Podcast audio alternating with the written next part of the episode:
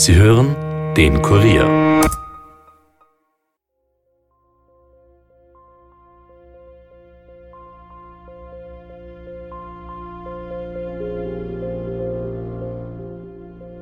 Das Problem, das wir jetzt äh, aktuell haben, ist, dass wir weder von Hubert Schmidt eine Spur haben, noch äh, von seinem zuletzt äh, benützten Fahrzeug. Da ich gesagt, wenn einer schaut, kriegt er Fotzen. Und nach, nach zwei Monaten habe ich gesagt, wenn einer, einer schaut, fahre ich einem um den Hals.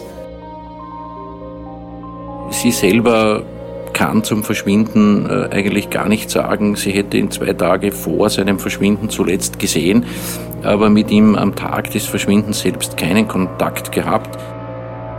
Ich möchte sowas nicht mehr. Entschuldige, das ist schon vorbei. Das war vor, keine Ahnung, 20 Jahren oder wann war das?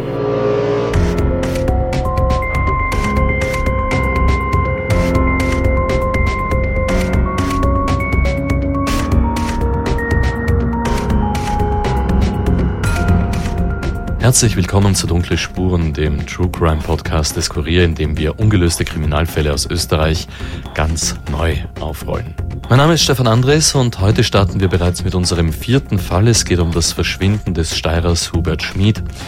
Unsere Reporterin Yvonne Wiedler hat, wieder einmal muss man sagen, intensiv recherchiert und man kann auch sagen, dieser Fall, diese Geschichte wäre eine spannende Filmvorlage. Ein Mann, der nach außen auf den ersten Blick ein sehr unscheinbares Leben führt, aber Hubert Schmid hat auch eine andere, eine dunkle Seite. Eine, die ihm zum Verhängnis geworden sein könnte, denn Hubert Schmid hat sich in die falsche Frau verliebt.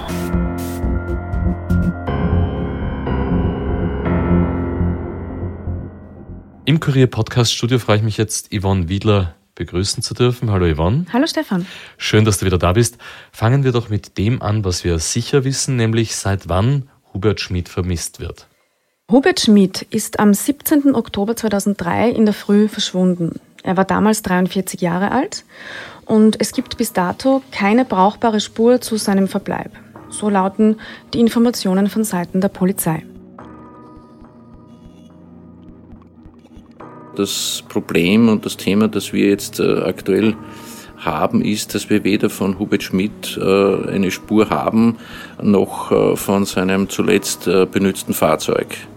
Wir haben keinen Hinweis bekommen, obwohl wir relativ stark mit Öffentlichkeitsfahndung gearbeitet haben und auch ähm, einen Filmbeitrag in der Serie Aktenzeichen XY ungelöst gemacht haben. Wir haben von seinem zuletzt benützten Fahrzeug, zum Beispiel von dem äh, Audi 80 äh, mit dem behördlichen Kennzeichen Bruck an der Mur 713 Anton Ulrich, bis heute keinen Hinweis erhalten, wo sich dieses Auto befindet. Das war Kurt Linzer, Chef der Cold Case Abteilung des Bundeskriminalamts, der seit 2014 mit seinem Team an dem Fall nun dran ist, also seit nunmehr fünf Jahren. Und wie wir bereits aus vorangegangenen Fällen wissen, die Cold Case Ermittler rollen alles noch einmal neu auf, in der Hoffnung, unentdeckte Spuren zu finden. Robert Schmidt ist nun mittlerweile seit ziemlich genau 16 Jahren vermisst. Was ist denn damals in diesem Oktober 2003 passiert? Hubert Schmid, den seine Familie und Freunde übrigens beim Spitznamen Husch rufen, ist an diesem Tag in der Früh auf seinem Campingplatz in der Steiermark in der Gemeinde Aflenz gesehen worden. Und ich sage sein Campingplatz, weil er hatte diesen gepachtet und hat dort auch alles in Schuss gehalten. Und er war auch für das kleine Wirtshaus, das Campingstübel, verantwortlich. Das ist auch dort am Areal gelegen. Ein Camper, der gerade in der Früh vom Duschen kam, hat ihn gesehen. Da war 7.30 Uhr in der Früh und kurz mit ihm geplaudert. Das ist das letzte Gespräch von Hubert Schmidt, von dem wir wissen. Und dann, danach geht Hubert Schmidt ins Campingstübel, nimmt sich den Einkaufszettel, den die Kellnerin am Vorabend geschrieben hat, der ist dort auf der Theke gelegen, setzt sich in sein Auto, eben in seinen schwarzen Audi 80 und fährt Richtung Bruck an der Mur. Das ist die nächste größere Stadt in der Gegend. Die Fahrt dauert ungefähr eine halbe Stunde in Bruck an der Mur wollte er eigentlich zum Nussbaumer, das ist ein Lebensmittelgroßhandel, um Notwendiges fürs Campingstübel zu kaufen. Doch dort kam Hubert Schmid nie an.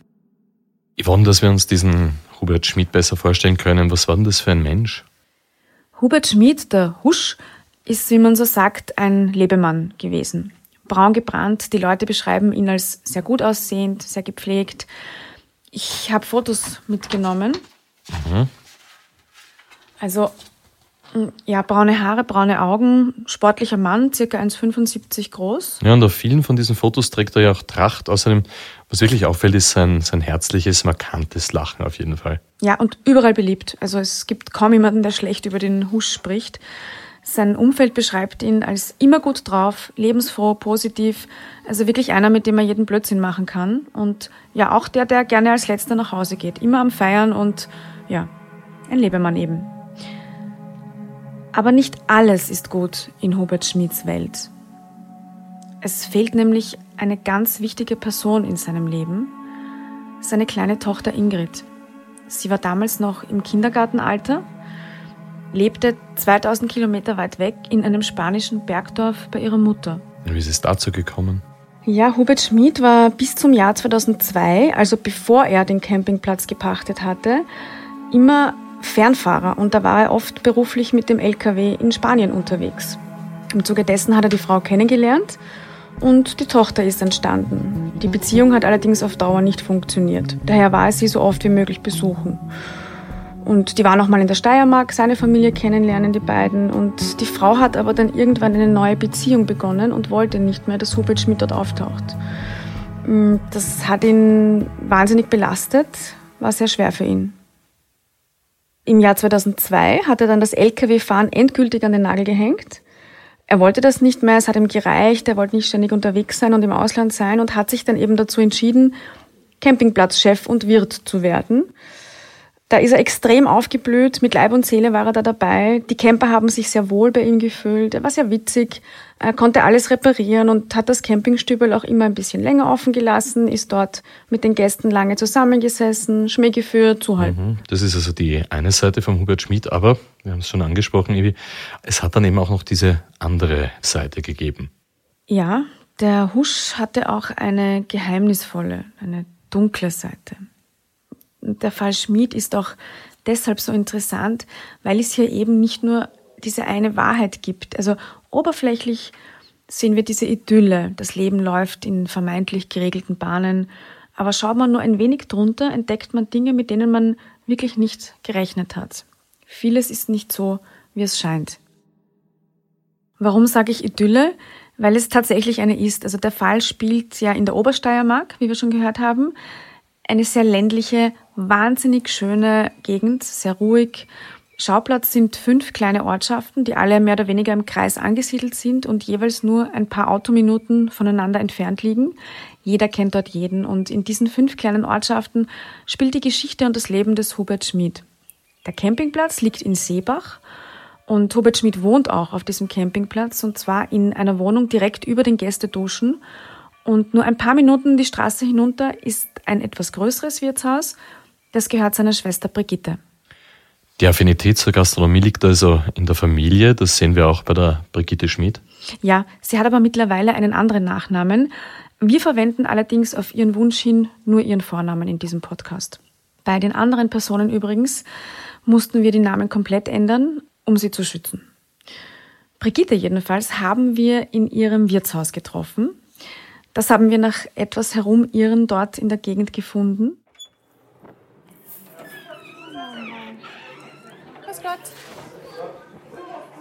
Jetzt muss man sich so ein richtiges Landgasthaus vorstellen. Gleich beim Eintreten der große Stammtisch. An diesem Tag war es ein Frauenstammtisch. An einer Tafel stehen die nächsten Termine fürs Frühshoppen und fürs Sparvereinstreffen. Alles ist sehr rustikal, sehr viel dunkles Holz, sehr schnörkellos. Es riecht nach Hausmannskost, Mehlspeisen und kaltem Rauch. Und man fällt natürlich auf, wenn man dort hineinkommt. Aber nach ein paar skeptischen Blicken war ich eh schon wieder uninteressant.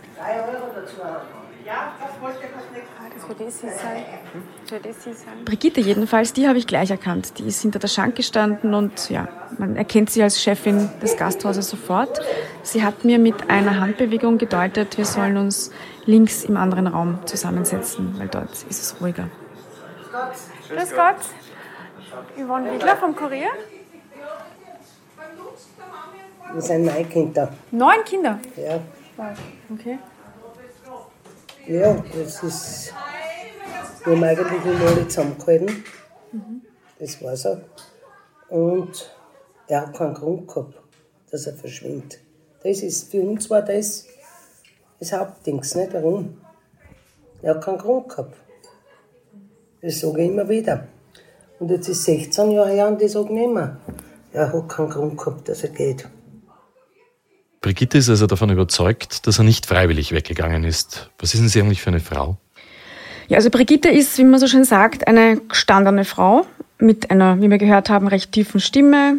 Äh, sie hat kürzere braune Haare, sie ist ähm, recht stämmig. Äh, sie hat ihr Leben lang hinter der Schank gearbeitet und sich behaupten müssen und das merkt man ihr auch an.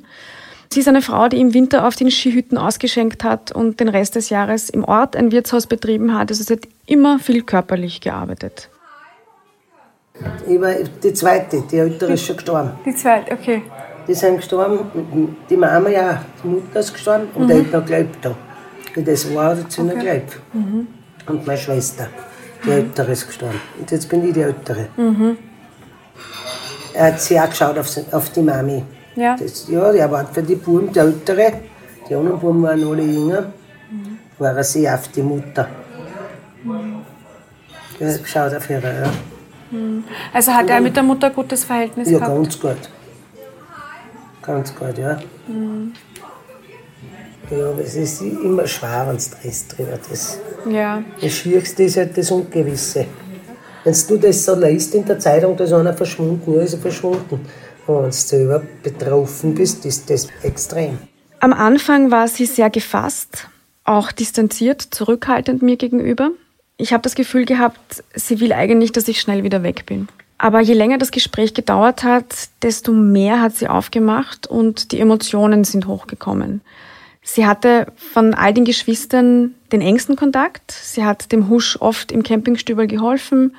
Aber ich muss sagen, die Familie hat generell einen sehr starken Zusammenhalt. Also Treffpunkt von allen neun Geschwistern plus der Mutter war immer die große Wiese beim Campingplatz. Dort gibt es einen sehr schönen Teich. Jeder von der Familie war da immer da anwesend. Es ist gemeinsam gefeiert worden zu jedem möglichen Anlass, egal ob das ein Geburtstag oder die Sautrog-Regatta war. Ja, ich, hab eigentlich, ich war eigentlich der, was für ihn alles gekriegt hat und da, er war mein Taufpate. Also ich war das Nestscheißer. Das ist Hubert Schmids Nichte Nicole, die Tochter von Brigitte. Sie hat ihren Onkel, wie soll ich sagen, vergöttert. Und das tut sie heute noch. Ich war die Einzige, was nach Spanien mitfahren hat dürfen mit ihm. Mama war auch mit, gell? Ja. Sind wir alle gefahren. Also ich war wirklich, ich hab zwar meine Fotzen gekriegt, aber weil ich nicht mehr gepflanzt hab. Was hast du gemacht? Wenn ich gewusst hab, er kommt vom Arbeiten heim, bin ich schnell in mein Zimmer aufgerannt und hab die Musik voll laut auftrat, weil ich genau gewusst hab, das hat er nicht mein. Und dann war ich die Erste, was ihn gesehen hat daheim, weil der ist durch auf die Burt und ist schon bei mir gestanden im Zimmer. Zuerst habe ich einen Fotzen gekriegt und dann hat er mir immer was mitgebracht. Aber nur eine Gaude, Tätscherl. Ich bin beim ersten Treffen mit Brigitte und Nicole zusammengesessen und ja, als die Stimmung das dann ein bisschen besser zugelassen hat, habe ich nach dem 17. Oktober 2003 gefragt. An den Tag haben wir uns auch noch nichts gedacht, weil er verschwunden ist. Weil das war sein freier Tag und am freien Tag ist er einkaufen gefahren. Mhm. Also für, für sein Stübel drin. Nicht? Und wie war jetzt der Tag vom Verschwinden für Sie? Also wie erinnern Sie sich an den Tag zurück? Das kann ich Ihnen sagen. Ich habe nachher gearbeitet für ihn, weil wir geglaubt haben, er ist wo angesoffen, nicht? Mhm. dass er ihn getroffen hat. Und da habe ich weitergearbeitet drin in Stübern. Und da habe ich gesagt, wenn einer schaut, kriegt er Fotzen. Und nach, nach zwei Monaten habe ich gesagt, wenn einer, einer schaut, falle ich ihm um den Hals. Das war so. Ich habe da einfach weitergearbeitet, weil wir ihm geglaubt haben, der, weil er hat einmal, ist auch, ist auch einkaufen gefahren, gell? Und da ist auch am Tag nicht heimgekommen. Erst am nächsten. Da hat er irgendwo einfach getroffen. Und da haben wir geglaubt, das ist auch so, ne? Nur, dass man nie mehr was hören oder was sehen kann, das war ganz schlimm. Das war schlimm. Ja, und als dann klar war, der kommt dieses Mal aber nicht mehr so wie sonst wieder, ja, da haben sie ihn dann vermisst gemeldet. Das ist vielleicht die wichtigste Frage bei allen vermissten Fällen. Wer war die letzte Person, die ihn gesehen hat? Das war tatsächlich seine Nichte Nicole, die wir vorhin gerade gehört haben. Und was halt für sie besonders schlimm ist, sie hat halt damals nicht gewusst, dass das das letzte Mal sein wird, wo sie ihren Onkel sieht. Für mich war es eine ganz normale Situation. Ich bin mit meiner Kleinen so wie zwei, dreimal in der Woche umgefahren, meine Eltern besuchen und die Oma. Und da auf der Umfahrung sind wir aufeinander gefahren. Und das, ich hab, das war das, war erste, ganz normal, nicht? Weil das war normal. Wir haben gerade bei Einkaufen gefahren. Er war aber nie. Sie sind sich so entgegengekommen. Ja, genau. Oder? Ja. Er ist hinausgefahren und ich herein. Das ist dann nicht weit weg gewesen von da, oder? Fünf, sechs Minuten, wie lange ja. fast noch mehr. Okay. und da haben Sie noch, haben Sie noch aktiv wahrgenommen? Ja. Also schon aus dem Auto gewunken? Ja. Okay. Und dann habe ich ihm gleich gesagt, der Husch ist auch schon einkaufen gefahren. Das bedeutet also, wie an diesem 17. Oktober 2003 der Husch in der Früh auf der Bundesstraße in Richtung Bruck an der Mur unterwegs war, um einzukaufen, ist seine Nichte Nicole in der Gegenrichtung an ihm vorbeigefahren. Die beiden haben sich sogar noch zugewunken. Ja, genau. Das war am Tag des Verschwindens. Da war es dann ungefähr 8.15 Uhr in der Früh, als sie sich tatsächlich noch zugewunken haben aus den beiden Autos. Und seitdem fehlt jede Spur von Hubert Schmidt und von seinem Auto. Yvonne, du hast vorhin gesagt, die Familie hat ihn dann ein paar Tage später vermisst gemeldet. Wir haben aber auch schon gehört, dass er eine Tochter und eine Ex-Partnerin in Spanien hat. Kann es nicht sein, dass er zu seiner zweiten Familie nach Spanien abgehaut ist? Ja, daran haben viele zuerst gedacht oder auch darauf gehofft, sage ich mal. Aber er ist auch dort nie wieder aufgetaucht. Und für uns waren leider weder die Ex-Partnerin noch die Tochter zu sprechen. Aber die Polizei hat das natürlich geprüft, aber de facto als Option ausgeschlossen. Und da ist noch etwas ganz Entscheidendes, das auch gegen ein freiwilliges oder bewusstes Untertauchen spricht. Es ist nämlich ein, ich sag mal, für deren Verhältnisse höherer Geldbetrag in seiner Wohnung gefunden worden. Wir haben schon ein gutes Verhältnis gehabt, wenn man mal, aber ich hätte nie gefragt, hast du ein Geld haben oder was weißt das. Und da hat ihm die Kripo gesagt, wir sollen einfach seine Wohnung durchstöbern. Und was, was wir glauben, was wichtig ist, sind wir dann auch dran. Dann haben wir das Geld gefunden und gar nicht wenig Geld. Das war viel. Und wenn der anhauen will, wenn der anhauen wollte und der hätte das mitgenommen, das hätte keiner gewusst. Also seine Schwester hat viel Bargeld in seiner Wohnung gefunden, nachdem er verschwunden war? Ja, genau. Die Familie hat einige tausend Euro in seiner Wohnung gefunden. Wie viel es genau war, kann nicht mehr ganz rekonstruiert werden. Also 6000 Euro jedenfalls hat die Familie bei der Polizei angegeben. Die wären noch in der Wohnung gewesen. Es ist bis heute auch unklar, wo das Geld herkam. Es kann eine Losung aus dem Stübel sein oder es kann auch eine andere Quelle haben. Das konnte nie ganz geklärt werden. 6000 Euro sind jetzt nicht gerade wenig, aber eigentlich auch nicht so viel, dass man damit abhauen und ewig davon leben könnte. Ja, das habe ich mir auch gedacht. Also einerseits muss man halt schon sagen, das war vor 16 Jahren. Da war das Geld noch mehr wert. Und ich denke schon, dass das für die Verhältnisse der Familie tatsächlich ein höherer Betrag ist. Und man muss auch bedenken, das Campingstüberl ist jetzt kein stark frequentiertes Gasthaus, wie wir das vielleicht aus größeren Städten kennen. Also dort gehen ein paar Camper hin, ein paar Stammgäste, aber das wirft jetzt nicht regelmäßig tausende Euro Losung ab. Und wir wissen nicht, ob da vielleicht noch mehr Geld war, das er vielleicht mitgenommen hatte oder jemand anderer genommen hat. Jedenfalls aber sind sich die Ermittler einig, dass er diesen Betrag wohl mitgenommen hätte, wenn er geplant untergetaucht wäre. Und ich habe genau darüber natürlich auch mit Chefermittler Kurt Linzer gesprochen. Dass er freiwillig gegangen ist? Das ist äh, eher unwahrscheinlich, zumal eine relativ hohe Geldsumme zurückgeblieben ist in seinem Gasthaus und auch er, kein, kein Ausweisdokument hat, außer seinen Führerschein. Hat er schon ein Handy gehabt? Handy gab's ja. Handyauswertung wurde, wurde durchgeführt, äh, die uns allerdings überhaupt nicht weitergebracht hat. Wir können also ausschließen, dass er abhauen wollte, aber vielleicht hat es einen Unfall gegeben? Ich bin die Strecke zwischen dem Campingplatz in Seebach und Bruck an der Mur selbst in beide Richtungen mehrmals abgefahren. Also genau die Strecke, die er da am 17. Oktober in der Früh fahren musste. Man hätte ihn wirklich gut gesehen, wenn er dort irgendwo von der Straße abgekommen wäre. Man darf ja nicht vergessen, das Auto ist auch verschwunden. Das wurde nie gefunden. Es gibt dort aber kein größeres Gewässer oder dergleichen. Es gibt einen einzigen kleinen Bach, die Törl, die heißt genauso wie einer der kleinen Orte dort. Und all das macht halt einen Unfall sehr unwahrscheinlich. Und damit haben die Ermittler diese Option auch recht rasch gestrichen. Der Unfall ist auszuschließen. Wir haben auch mit den örtlichen Kollegen der Polizeiinspektionen gesprochen. Es gibt dort unfallträchtige Stellen, die sind hinsichtlich Bremsspuren überprüft worden. Also einen Verkehrsunfall würde ich ausschließen.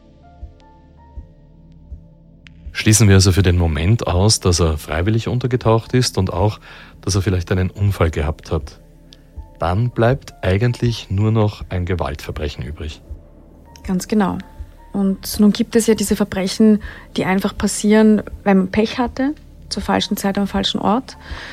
Hier allerdings sieht es stark danach aus, als hätte Hubert Schmidts Schicksal etwas mit seiner Vorgeschichte zu tun. Denn hier kommt die vorher schon angesprochene dunkle Seite des Husch ins Spiel.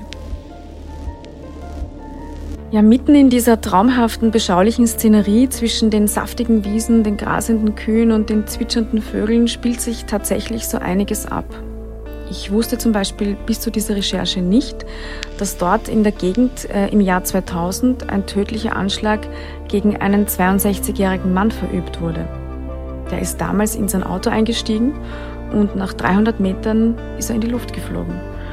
Da war Sprengstoff unter seinem Fahrersitz montiert, der diesen Citroën, war das damals, zum Explodieren gebracht hat und der Mann war sofort tot. Der Anschlag ist bekannt als die Autobombe von Kindberg. Was war bei diesem Anschlag der Hintergrund? Ja, der Mann hatte offenbar Geschäfte mit Leuten aus dem ehemaligen Ostblock gemacht. Und gibt es da Verbindungen zu unserem Hubert Schmid? Das wissen wir nicht. Aber es veranschaulicht auf jeden Fall, dass der Schein dieser Idylle dort sehr leicht trügen kann. Also das war damals ein Spielzeugwarenhändler, der ja, der vermutlich irgendwas gedreht hat. Und wie war das beim Hubert Schmid? Also was wir sicher wissen, Hubert Schmid hatte eine starke Affinität zum Rotlichtmilieu. Er hat gerne und regelmäßig die Bordelle in der Umgebung besucht. Dort kannte man ihn auch und man darf sich da jetzt äh, kein Bordell wie in Wien vorstellen oder wie in der großen Stadt vorstellen. Ich habe mir das angeschaut, das ist teilweise total skurril. Also würde man es nicht wissen, würde man dran vorbeifahren. Vier Meter eben neben der grasenden Kuh und dem gackernden Huhn in einem kleinen Feldweg rechts ein Holzhaus, das pink angestrichen ist. Irgendwo klebt ganz klein Kartenzahlung möglich und die Fenster im unteren Stock sind ein bisschen verdunkelt. Sonst schaut es aus wie ein klassisches Holzhäuschen am Land, also ein Holzhäuschen mit Balkonen und Blümchen und Holzvertäfelungen an der Wand außen. In welchen von diesen Bordellen war er denn gerne zu Gast? Ja, Hubert Schmidt hat drei Bordelle regelmäßig besucht. Aus rechtlichen Gründen nennen wir sie hier nicht, beziehungsweise haben ihnen der Einfachheit halber andere Namen gegeben. Das sind auch die drei Hotspots, auf die sich die Ermittlungen fokussiert haben. Und zwar ist da einerseits der Club Sophie, die Betreiber von damals gibt es aber nicht mehr. Das waren übrigens sehr zwielichtige Männer. Da gab es auch mal eine Schießerei tatsächlich dort. Ja. Dann gab es ein etwas kleineres Bordell namens Monique Bar. Da ist der damalige Betreiber mittlerweile verstorben. Und dann gibt es noch das Bordell, wo Hubert Schmid am häufigsten war. Es ist auch das näherste zum Campingplatz, das Dreamland. Das ist übrigens das von mir vorhin beschriebene pink gestrichene Holzhäuschen. Und gibt es dieses Dreamland noch? Das Haus an sich gibt es noch, aber es ist nicht mehr im Bordellbetrieb. Das Geschäft ist über die Jahre immer schlechter gegangen und heute ist es eine normale Frühstückspension, allerdings noch mit dem gleichen Besitzer wie damals.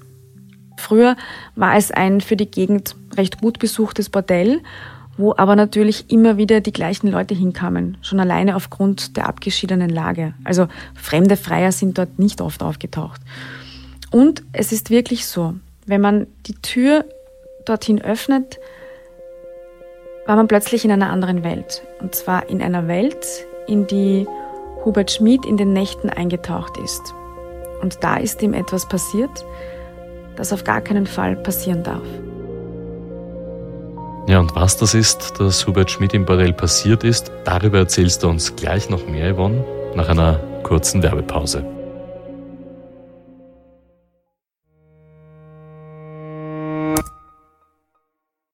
Dunkle Spuren ist ja nicht der einzige Podcast des Kurier.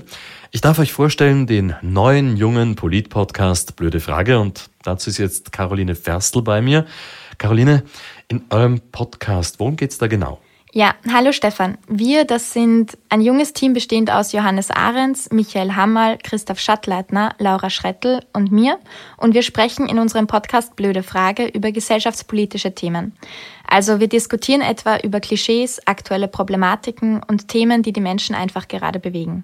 Und die nächste Folge erscheint dann schon am kommenden Mittwoch, stimmt das? Genau, unser Podcast erscheint jede Woche immer am Mittwoch. Danke, Caroline. Also, jeden Mittwoch hört ihr jetzt ab sofort den jungen Polit-Podcast Blöde Frage und natürlich weiterhin jeden Freitag Dunkle Spuren, den True Crime Podcast des Kurier und mit dem geht's jetzt auch gleich weiter.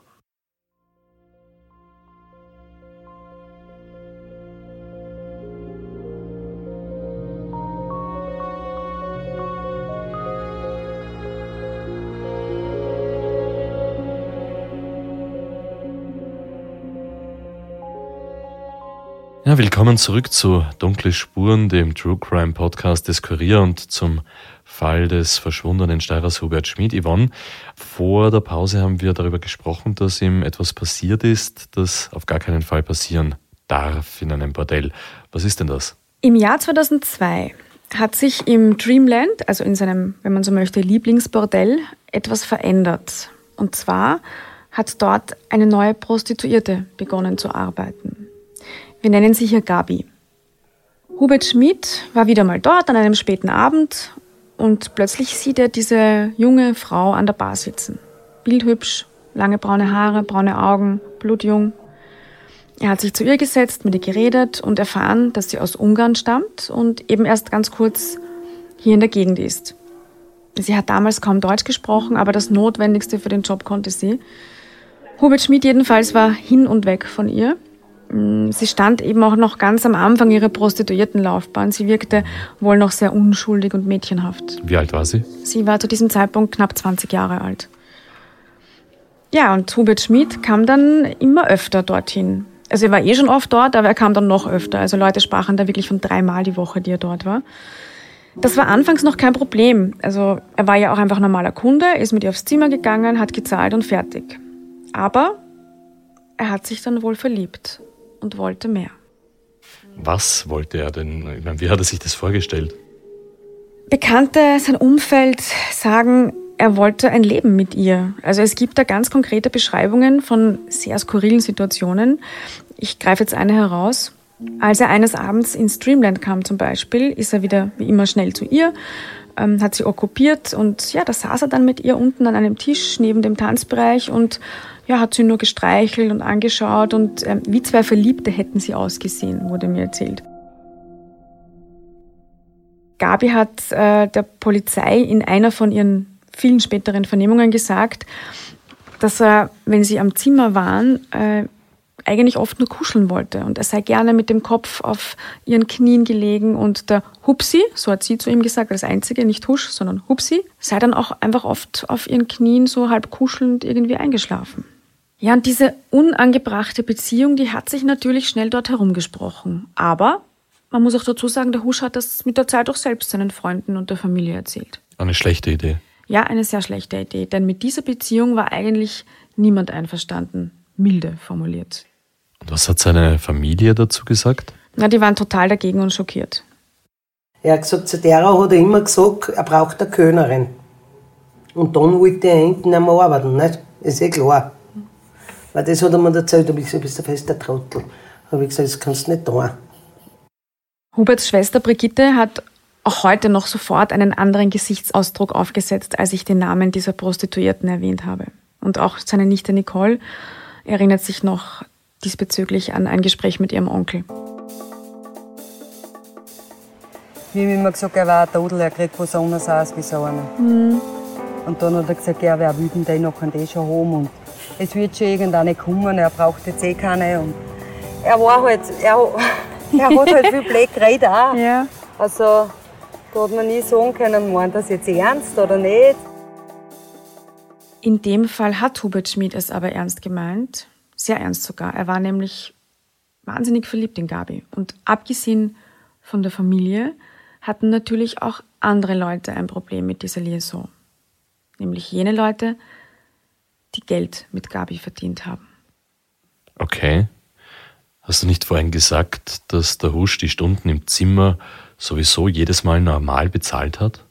Ja, er hat zwar das Zimmer bezahlt, aber zum Beispiel hat er weniger Getränke konsumiert. Ah ja. Doch die Betreiber dieser Bordelle verdienen gerade an diesen, sage ich mal, meist auch überteuerten Getränken sehr viel. Und da war der Betreiber des Dreamlands auch keine Ausnahme.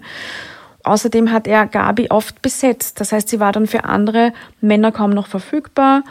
Aber sie war, wie es ein Mann formulierte, von dort das beste Pferd im Stall. Aber das noch größere Problem war, dass Hubert Schmidt mit der Zeit äh, verstärkt ein Problem damit hatte, wenn Gabi zu anderen Männern ging. Er ist also eifersüchtig geworden. Ja, genau. auch Und- keine gute Idee. Nein, auch keine gute Idee. Also er ist eben auch eifersüchtiger geworden und hat dann immer öfter, auch vor anderen, und dort kennt ja jeder jeden, gesagt, dass er nicht mehr will, dass sie diesen Job macht. Sie sollte was Besseres machen. Etwa bei ihm im Campingstübel als Kellnerin arbeiten, wie wir es äh, vorhin auch schon von seiner Schwester Brigitte gehört haben. Also es hat schon ein bisschen diesen Ich will sie retten Beigeschmack, wie man das ja auch aus, aus Filmen kennt. Ja, und das ist jetzt eine ganz schlechte Idee. Wenn der Bordellbetreiber hört, dass der Hubert Schmid, also der Husch, sie dort herausholen will, dann hat er natürlich ein großes Problem. Ja, aber ein noch größeres Problem war das für ihre, ich sage mal unter Anführungszeichen, richtigen Zuhälter. Dazu muss man auch die Geschichte von Gabi ein bisschen kennen. Sie ist in Ungarn unter extrem ärmlichen Verhältnissen und sehr rauen Umständen aufgewachsen. Das, was ihr passiert ist, nennt man in der Altkriminalistik Familienzuhälterei. In Gabis Fall waren es ihre zwei ungarischen Onkel, wir nennen sie Tibor und Attila. Diese Frauen müssen mit der Prostitution in Österreich ganze Großfamilien in Ungarn ernähren. Und sie ist da eine von sehr vielen. Und diese Familienzuhälterei, die gibt es in ärmlichen Milieus dort oft. Da kann es eben vorkommen, dass junge Männer zum Beispiel sehr bald zu Taschendiebstählen geschickt werden und junge Frauen eben in die Prostitution. Ganz im Dienste der Familie.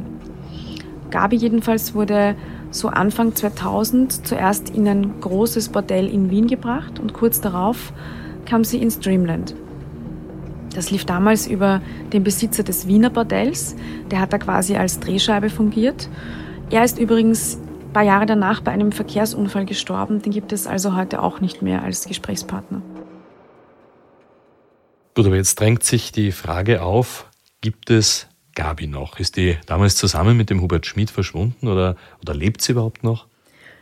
Gabi ist nicht mit Hubert Schmid verschwunden. Das war natürlich auch eine meiner ersten Fragen. Die war nach wie vor in der Obersteiermark, nachdem er verschwunden ist. Sie sind also nicht gemeinsam ausgebüxt. Mm, Sie lebt auch heute noch. Sie ist allerdings gesundheitlich schwer angeschlagen. Das dürfte auch mit äh, sehr ungesunden Lebensstil, sage ich mal, zusammenhängen. Also Drogen sind da auch sicher ein, ein Thema gewesen. Meine letzte Information ist, dass sie aktuell oder heute nicht mehr im Prostituiertengeschäft tätig ist und mittlerweile in einer größeren Stadt in Oberösterreich an einem Würstelstand arbeitet. Gabi hatte damals, zu der Zeit, als das passiert ist, also Anfang der 2000er Jahre, einen kleinen Sohn, der war damals drei Jahre alt, als der Hubert Schmidt verschwunden ist. Also der ist heute ein junger, erwachsener Mann. Und der dürfte nicht viel von der Vergangenheit seiner Mutter wissen. Jedenfalls hat sie das mir gegenüber als Grund genannt, warum sie sich nicht äh, mit mir treffen möchte und über den Fall etwas sagen. Ich konnte daher nur ganz, ganz kurz mit ihr telefonieren. Ich habe sowieso die Krankheit, Depression und Panikattacken. Ich möchte sowas nicht mehr. Entschuldige, das ist schon vorbei. Das war vor, keine Ahnung, 20 Jahre oder wann war das? Ich möchte nichts, weil mein Sohn weiß überhaupt nichts davon, weil damals habe ich anders gearbeitet, wissen Sie eh was. Das will ich nicht, dass mein Sohn weiß davon oder so, ne? Sie hat uns aber das Okay für dieses kurze Statement für unseren Podcast gegeben, aber mehr wollte sie nicht sagen und ihr, ihr war wirklich nichts mehr rauszubekommen. Sie hat auch nie mehr abgehoben. Ja, aber das kann man ja absolut verstehen. Immerhin hast du das. Ja, verständlich. Ich sage mal so, dass ihr Sohn nichts wusste, das habe ich von anderen gehört, stimmt nicht so ganz. Aber whatever, dass sie Angst hat, das habe ich auf jeden Fall rausgehört. Und da sind wir gleich bei einem ganz markanten Aspekt äh, bei diesem Fall.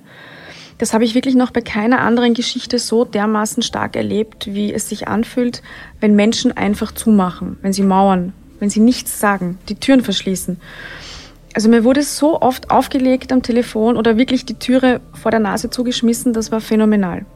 Alle mit dem Argument, das sei ja schon so lange her, was ich jetzt wolle.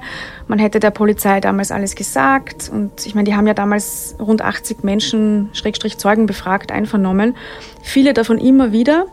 Aber heute, da spricht wirklich kaum noch jemand. Und auch damals haben sie gemauert, sonst wäre der Fall ja gelöst. Und auch diese zwei Kumpels, mit denen Husch ab und zu gemeinsam im Bordell war, auch die wollten nicht reden. Ja, hallo, mein Name ist Yvonne Wiedler und ich bin vom Kurier. Ganz kurz, nur weil Sie ihn gekannt haben. Nein, nicht einmal ganz kurz, weil mich das nicht mehr interessiert. Was ich aber trotzdem jedes Mal gemerkt habe, was mitschwingt, Angst. Auch in diesen kleinen Ortschaften. Ich bin dort ein bisschen herumspaziert, habe versucht, einfach so Leute auf der Straße anzusprechen. Du sagst nur das Wort Husch und die Menschen machen zwei Schritte zurück und möchten auf gar keinen Fall irgendwas sagen oder genannt werden. Das klingt nach einer ziemlichen Herausforderung vor Ort. Das war es definitiv. Also man musste halt irgendwie versuchen, in dieses Rotlichtmilieu einzutauchen und das ist halt sehr schwierig und auch nicht ungefährlich. Also die Ermittler haben schon zu mir gesagt, ich soll da aufpassen. Mit wem wolltest du denn dort im Ort reden aus dem Milieu? Die wichtigste Person war der damalige Lokalbetreiber vom Dreamland, Josef Meinbacher. Aber das war doch sicher einer von den Hauptverdächtigen. Also ja, den hat die Polizei ziemlich in den Mangel genommen, aber ohne dass dabei bisher was rausgekommen wäre. Also von Seiten der Ermittler wurde mir jedenfalls zu verstehen gegeben, dass das prinzipiell kein ungefährliches Milieu ist, also generell. Und der Cold Case-Chef Kurt Linzer hat zu mir gesagt, da fahren sie aber nicht hin, schon gar nicht alleine. Und? Na, ich bin hingefahren. Gemeinsam mit meinem Kollegen Tobias Pepek. Ja, und was du dort herausgefunden hast mit Kollegen Pepek, das hören wir dann am nächsten Freitag, wenn wir uns weiter auf die Spuren vom Hubert Schmidt begeben und noch tiefer ins Rotlichtmilieu eintauchen.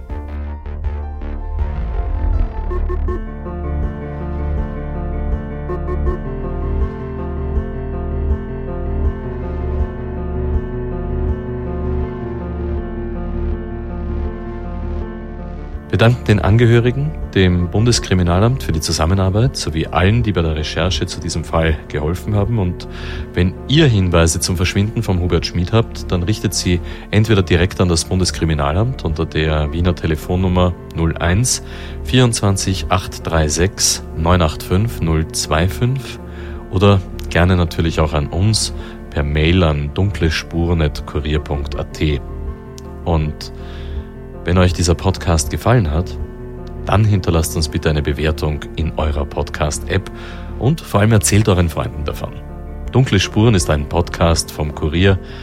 Moderation Stefan Andres, Reporter Yvonne Wiedler, Michaela Reibenwein, Elisabeth Hofer und Dominik Schreiber, Schnitt Tobias Peböck und Dominik Kanzian, Musik Tobias Schützenberger, produziert von Elias Nabmesnik.